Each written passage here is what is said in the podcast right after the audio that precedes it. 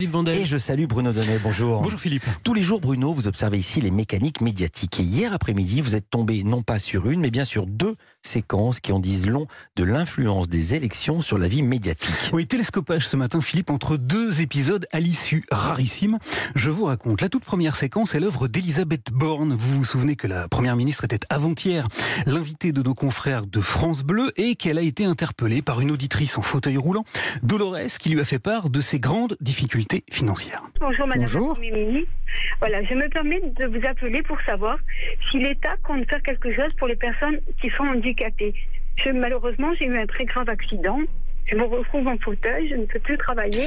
Elisabeth Borne aurait pu compatir, seulement voilà, après avoir très brièvement évoqué la question de l'allocation pour les adultes handicapés, la Première ministre a invité l'infortuné Dolores à se mettre au boulot. Ensuite, il y a la façon dont on peut vous accompagner pour que vous puissiez peut-être reprendre une activité professionnelle. J'imagine que c'est quelque chose que vous pourriez souhaiter concert d'indignation, tollé général, Elisabeth Borne s'est retrouvée au cœur d'une grosse tempête médiatique au point qu'hier, elle a, et c'est tout à fait exceptionnel, décidé de rétro-pédaler publiquement et d'aller faire acte de contrition devant la caméra de C'est à vous sur France 5. Ben, mes propos ont clairement été maladroits puisqu'ils ont pu blesser Dolores, mais je pense que vraiment mon message, et je le passe à Dolores et je le repasse aussi aux personnes handicapées, c'est qu'on est à l'écoute de leurs difficultés et qu'on a bien entendu leurs attentes, notamment sur euh, la Voilà, alors un Premier ministre qui va confesser une maladresse à la télévision, c'est extrêmement rare et ça m'a brusquement rappelé, Philippe, que nous n'étions plus qu'à trois petits jours du premier tour des élections législatives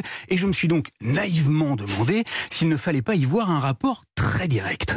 Et c'est à ce moment-là, de vos réflexions non naïves, Bruno, que vous êtes tombé sur une deuxième séquence. Oui, une vidéo captée cette fois sur le site du média en ligne Brut. Brut qui a eu la bonne idée d'aller rendre visite à Amaury, 32 ans, qui lui aussi vit en fauteuil roulant et qui a de grosses difficultés pour prendre le train à cause d'un petit détail. J'aimerais que le quai soit, soit aux normes, avoir euh, une hauteur normale pour que je puisse monter à bord du train, mais seul. La bordure du quai de la gare de Le où il vit, c'est dans le sud de la France, n'est pas aux normes et l'empêche donc d'accéder au train où l'on comprend coucou Elisabeth Borne, que l'accès à l'emploi des personnes handicapées n'est pas seulement un problème de volonté, mais que quelquefois, même quand on veut, eh ben, on peut pas. Fin de la parenthèse. Amaury, donc, s'estime empêché de circuler. Alors, eh bien alors, il a donc décidé d'entamer une action pour faire parler de lui. Actuellement, je suis dans la gare de Le Thor parce que j'ai décidé depuis le lundi 6 juin de me lancer dans une grève de la faim parce que la gare n'est pas accessible aux personnes handicapées. Il s'est lancé dans une grève de la faim que Brut a donc médiatisée et et devinez un peu ce qui s'est passé. C'est la voix off de Brut qui raconte l'issue de cette courte épopée. Contacté par Brut, la SNCF se félicite qu'un accord ait été trouvé entre Amaury et la région sud quelques heures après notre tournage. La région va prendre en charge par taxi les déplacements d'Amaury jusqu'à la première gare adaptée, tant que les travaux ne seront pas réalisés.